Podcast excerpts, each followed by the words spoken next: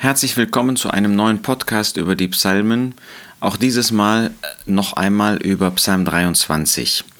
Ich mache jetzt bei diesem Psalm, der so bekannt ist, der so zu Herzen geht, eine Ausnahme, denn normalerweise habe ich ja die Psalmen immer nur im Blick auf den Herrn Jesus vorgestellt. Aber dieser Psalm ist prädestiniert, dass wir uns auch die typischen anderen Seiten einmal anschauen, die wir in den Psalmen finden. Denn Gott lässt uns in den Psalmen verschiedene Blickrichtungen tun. Wir sehen hinter allem und als höchstes Auslegungsziel den Herrn Jesus. Wir haben gesehen, dass man das unterschiedlich sehen kann, was die Psalmen betrifft. Manchmal sehen wir als Gegenstand, also des Auges vor uns, wie der Herr Jesus gelebt hat. Psalm 22, Psalm 23 kann man das auch tun. Oftmals finden wir ihn, wie er sich eins macht mit den Gläubigen verschiedener Zeiten. Nun, den Herrn Jesus sehen wir. Aber wir sehen zweitens, und das ist das eigentliche große Thema der Psalmen, den gläubigen Überrest aus Juda. Das heißt, dass es, nachdem wir, die wir an den Herrn Jesus glauben, in den Himmel entrückt sein werden, dass es dann eine Zeit geben wird, die Drangsalszeit oder große Drangsal sogar genannt wird. Insgesamt sieben Jahre und große Drangsal, das sind dreieinhalb Jahre. Und in diese Drangsal wird der Herr Jesus sein irdisches Volk, das Volk Israel, bringen.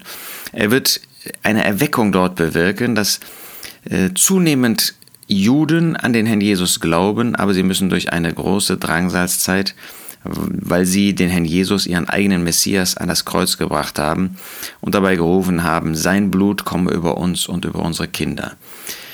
Das ist die zweite Betrachtungsweise. Die dritte ist, dass wir natürlich David sehen, oder die anderen Schreiber, wie sie in ihren irdischen Umständen mit Gott gelebt haben. Und das vierte ist, dass wir auch Anwendungen auf uns machen können. Ich möchte jetzt einmal zeigen, wie dieser Psalm auch von den Empfindungen des gläubigen Überrestes spricht. Der Herr ist mein Hirte. So wird dieser Überrest sagen. Sie werden in schwere Zeiten kommen, das werden furchtbare Zeiten sein, aber da werden sie Gott als ihren Hirten anerkennen. Das finden wir verschiedentlich im Alten Testament. Ich nehme mal einen Beispielvers, Psalm 80, Vers 2. Da rufen sie, das ist ein Psalm von Asaf, Hirte Israels, nimm zu Ohren, der du Josef leitest wie eine Herde, der du thronst zwischen den Cherubim, strahle hervor. Sie erkennen also in Gott den Hirten, der für sie sorgt, der für sie da ist. Und jetzt bedenken wir noch einmal, dass das furchtbare Umstände sein werden. Und da werden sie nicht rebellieren gegen Gott. Ist das nicht ein, ein großes Vorbild auch für uns? Wir leben in Deutschland jedenfalls in weitaus besseren Umständen. Und wie schnell sind wir innerlich genervt, sind wir bitter gegen Gott, lehnen wir uns auf. Und sie rufen zu ihm, der Herr ist mein Hirte. In diesen schwierigsten Umständen sagen sie, aber du bist da, du sorgst für uns, du pflegst uns, du führst uns in diesen Lebensumständen. Mir wird nichts mangeln. Moment, in Umständen größter Not, der Jesus sagt in Matthäus 24, dass es weder vorher noch nachher eine vergleichbare Zeit gegeben hätte oder geben, danach geben würde, wo die Leiden, die Herausforderungen so furchtbar sind, die Drangsale, die Verfolgungen, das muss schrecklich sein. Aber da wird dieser Überrest sagen, mir wird nichts mangeln. Wie oft sind wir dran, uns zu beklagen äh, über Kleinigkeiten. Und da wird ein Überrest sein, der nichts besitzt, der gejagt wird, wenn wir an David denken, wie ein Rebhuhn. Und das wird für sie noch viel, viel schlimmer sein. Und sie werden sagen, mir wird nichts mangeln. Was für ein Glaubensvertrauen spricht aus diesen Worten des Überrestes. Er lagert mich auf grünen Auen. Ja, ähm, so sprechen sie und das in Drangsalszeiten, ähm, wo man sich fragt, wo sind denn da die grünen Auen? Wo ist denn da die ruhige Zeit, ähm, wo sie mit Gott die Gemeinschaft suchen können, wo sie wirklich erleben können, dass Gott für sie sorgt? Wir denken daran, dass ähm, Joel einmal sagt in Joel 2, Vers 22, Fürchtet euch nicht, ihr Tiere des Feldes, denn es grünen die Weideplätze der Steppe.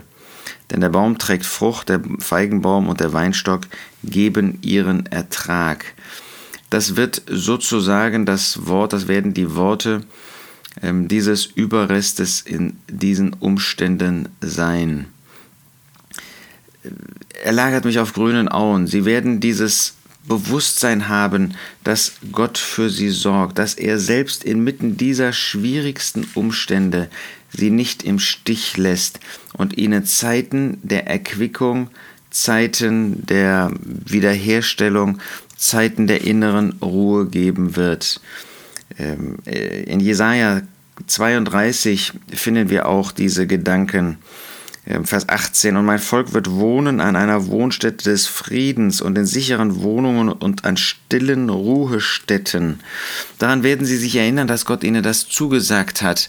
Und das werden sie schon in diesen schwierigen Umständen, obwohl äh, sie da natürlich noch gar nicht in diesen Ruhestätten wohnen, äh, das werden sie aber innerlich schon vorwegnehmen und sich darauf freuen, dass Gott ihnen das zugesagt hat und dass sie diesen Platz, diese Ruhe wirklich erreichen werden. Ich gehe mal weiter zu Vers 3. Er erquickt meine Seele. Er stellt meine Seele wieder her. Ja, der Überrest wird sich bewusst sein, warum sie in diese Umstände kommen. Das ist die Schuld des Volkes gewesen. Und sie werden diese Schuld bekennen, das ist Jesaja 53. Und da werden sie wahre Wiederherstellung empfangen. Das ist hier nicht allein eine persönliche Wiederherstellung, das ist nicht eine persönliche Buße, die werden sie natürlich aussprechen, die werden sie haben, sondern es gibt für sie auch eine nationale Wiederherstellung. Gott wird sie als Volk wiederherstellen und sie werden das ihm zuschreiben. Er stellt meine Seele wieder her, er erquickt meine Seele. Das heißt, da werden sie Erquickung dann auch ähm, empfangen, werden sich dessen bewusst sein, dass diese Wiederherstellung für sie zur Freude, zum ewigen Segen ist aber das durch schwerste Umstände, durch schwerste Nöte. Diese Wiederherstellung brauchen sie. Und sie kommt von Gott. Sie selbst wären nicht auf die Idee gekommen, umzukehren, sondern sie wissen, er stellt wieder her, er führt sie wieder auf den rechten Weg. Vers 4, auch wenn ich wanderte im Tal des Todesschattens. Ja, für sie wird das wirklich ein Tal des Todesschattens sein. Ähm, der Tod wird äh, von allen Seiten auf sie zuströmen. Viele von ihnen werden tatsächlich auch im Tod umkommen. Und ähm, wir denken an Jesaja 9, wo ähm, Jesaja prophetisch von dem Volk sagt: Das Volk, das im Finstern wandelt, hat ein großes Licht gesehen. Die da wohnen im Land des Todesschattens. Licht hat über ihnen geleuchtet. Wir wissen, dass das während des Lebens des Herrn Jesus schon angeführt worden ist. Aber in besonderer Weise wird das dann erfüllt werden, wenn sie durch diesen Todesschatten hindurchgehen. Wenn da keine Hoffnung an und für sich für sie da ist, weil der Assyrer gegen sie ist, weil der Antichrist gegen sie ist, weil der römische Kaiser mit seinen Heeren gegen sie ist. Sie sind ganz allein. Nein, sind sie nicht. Der Herr ist da. Und er wird sich gerade in dieser Zeit, wo sie den Todesschatten empfinden, wird er bei ihnen sein, denn du bist bei mir. Sie erleben dann, dass derjenige, der ihnen hilft, selbst durch solche Lebensumstände gegangen ist. Und sie werden ausharren und sie werden das Ziel erreichen. Nur Güte und Huld werden mir folgen alle Tage meines Lebens. Das wird ihr Vertrauen, das wird ihre Hoffnung sein. Nur Güte und Huld. Großartig, wenn wir daran denken, ähm, dass dieses, dieser Überrest in diesen schwierigsten Umständen, in diesem wunderbaren Vertrauen leben wird. Wie ist das für uns ermutigend und zugleich tadelnd, die wir so leicht klagen, die wir so leicht unzufrieden sind. Dieser Überrest wird das nicht sein. Sie werden dieses Vertrauen auf Gott haben. Und sie werden erleben, wer Gott ist. Wir kennen diesen Gott. Für uns ist er Vater. Wie viel mehr sollten und dürfen wir Vertrauen zu ihm haben?